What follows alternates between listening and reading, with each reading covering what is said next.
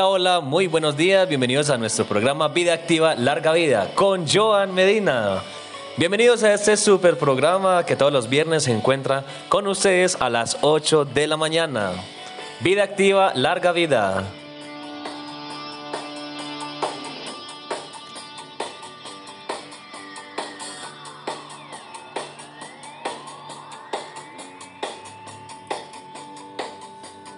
Hoy tendremos como siempre dos super invitados y esta vez vuelven desde la Universidad Católica de Oriente.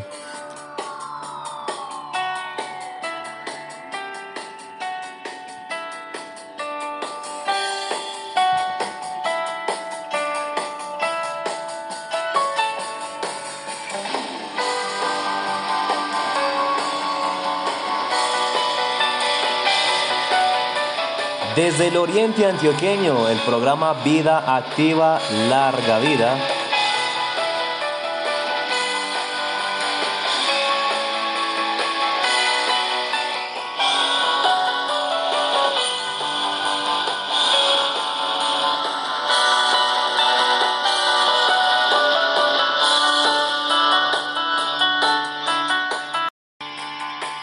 Bueno, y es que hoy vamos a hablar de un tema supremamente importante. Como todos los viernes tenemos un tema diferente en materia deportiva.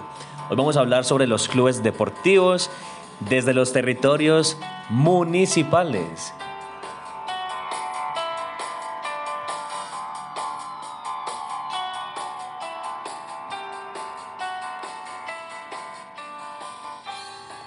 Entonces, eh, vamos a hablar sobre los clubes deportivos y tomando como referencia un decreto súper importante, el decreto 1228 de 1995, que nos habla en su artículo número 2 y define que los clubes son un organismo de derecho privado constituido por afiliados y especialmente por sus deportistas. Y estos clubes se hacen con el fin de patrocinar, fomentar, practicar el deporte o alguna modalidad de actividad física, recreación y aprovechamiento del tiempo libre.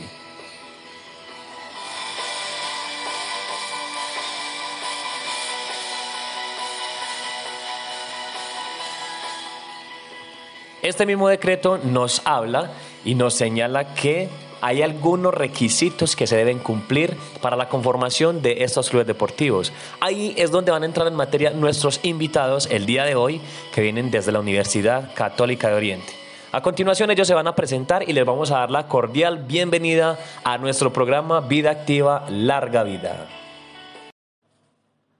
Bienvenidos entonces ustedes, nuestros compañeros, como siempre está en su casa, en el programa Vida Activa Larga Vida.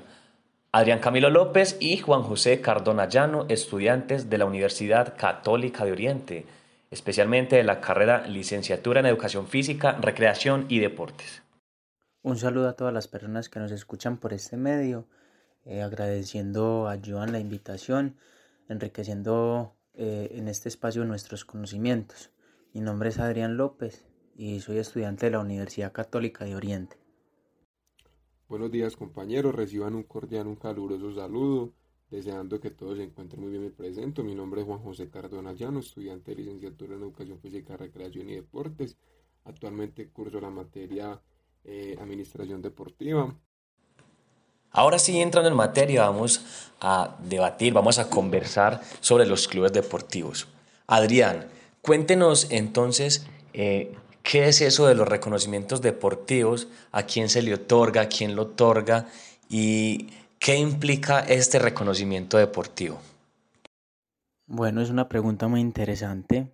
Eh, para el fomento, protección y apoyo y patrocinio del deporte, la recreación y el aprovechamiento del tiempo libre en el municipio, pues los, los clubes reciben el reconocimiento deportivo a través de la alcaldía o del alcalde o el ente municipal por un término de dos años. Este debe ser renovado.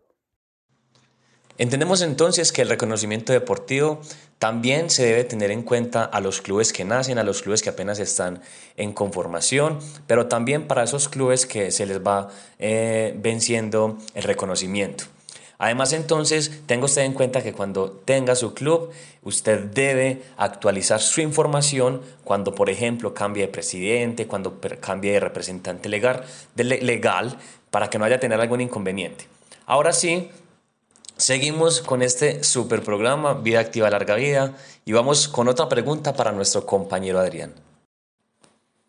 Adrián, cuéntenos entonces qué es un acta de constitución y qué aspectos determinan esa acta de constitución.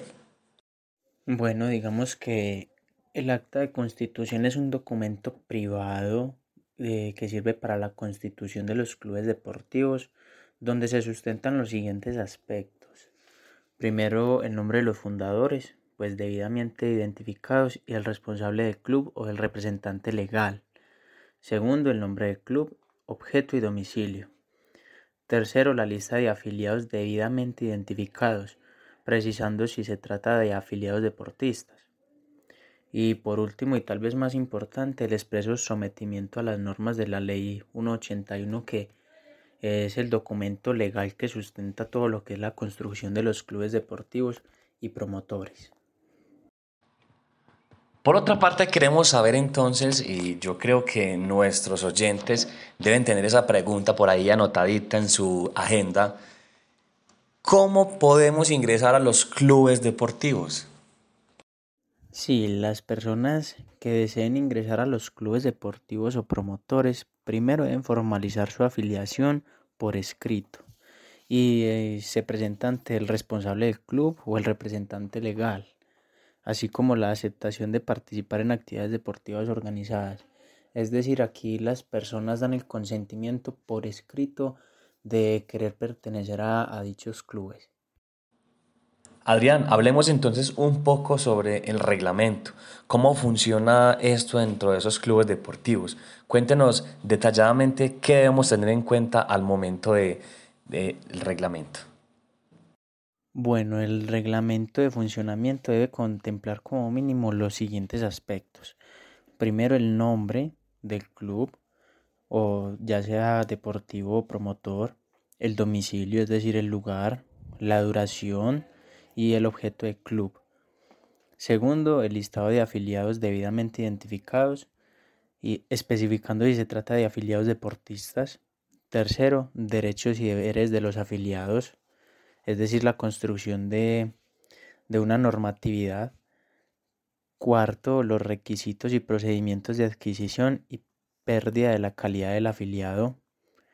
Quinto, forma de elección del responsable del club y de su representante legal en el caso de requerir personería jurídica.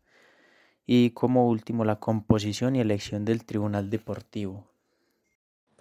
Bueno, Adrián, Eva María, qué información la que nos acaba de brindar. Espero que usted, querido oyente, haya tomado atenta nota. Y por ahora vamos a unos comerciales y ya regresamos.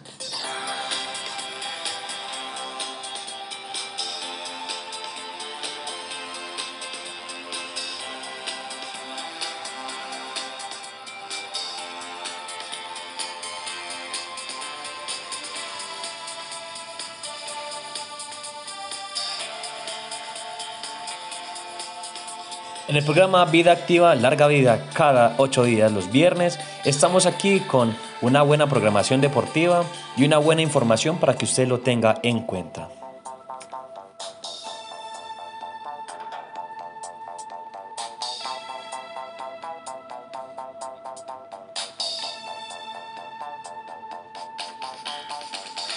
Regresamos entonces para darle continuidad a nuestro programa y ahora vamos con nuestro compañero Juan José Cardona. Juan José, nuevamente bienvenido, usted sabe que está su casa y vamos a ver usted qué información nos trae, yo sé que es súper valiosa y nuestros oyentes siempre están ahí atentos porque saben que aquí en este bello programa siempre estamos con información de calidad. Entrando en materia ya con Juan José Cardona, eh, queremos saber, Juan José, eh, por ahí hay un artículo súper importante dentro de esa resolución y dentro de ese decreto que nos habla un poco sobre el representante legal. ¿Usted qué nos puede contar acerca de esto? ¿Qué funciones tiene el representante legal? ¿Durante cuánto periodo puede estar en el club deportivo? Bueno, Joan, respondiendo a tu pregunta, el artículo 7 nos dice que el periodo del representante legal será por cuatro años. Nos dice que empezará a contarse a partir de la fecha establecida según el reglamento del funcionamiento. Los clubes constituidos con anterioridad mantendrán su representante legal o su responsable hasta la, hasta la finalización de cada periodo, igual que el procedimiento seguirá siendo el mismo para el Tribunal Deportivo. Juan, tocando un poco el, tema de los jugadores eh, referente a los clubes deportivos, eh, un más o menos de cuántas personas se pueden inscribir eh, en estos clubes deportivos, dependiendo obviamente si es un club deportivo colectivo, digámoslo, un equipo de conjunto, o si es un club deportivo pero enfocado a la actividad física, clubes de la salud.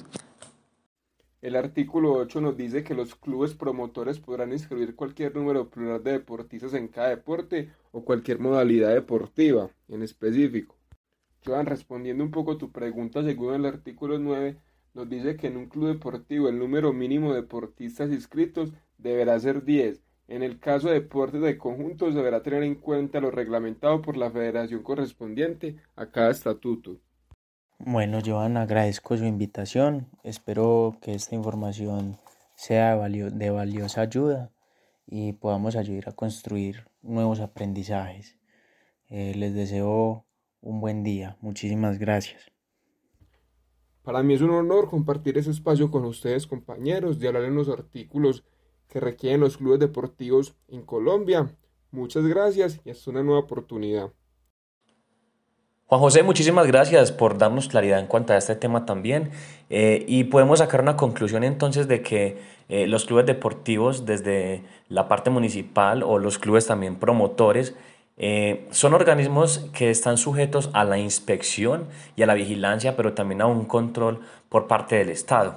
Y digamos que desde ese organismo gubernamental se va directamente desde el Sistema Nacional del Deporte y eh, se tiene en cuenta, digamos, todos esos planes que hacen parte eh, actualmente desde el Ministerio del Deporte, lo que antes era Coldeportes. Entonces, eh, digamos que esto hace parte del Plan Nacional del Deporte, la recreación, también la educación física, y esto va ah, ligado a la Ley 181 del 1995. Entonces, hasta aquí llegamos hoy con nuestro programa de Vida Activa Larga Vida. Recuerda que hoy estuvimos hablando de los clubes deportivos municipales y si tiene alguna duda, alguna pregunta, escríbanos a nuestras redes sociales y déjenos en nuestras redes sociales también el tema de interés del cual quiere que hablemos en nuestro programa. Además, recuerda que estuvo con Joan Medina aquí en el programa Vida Activa Larga Vida.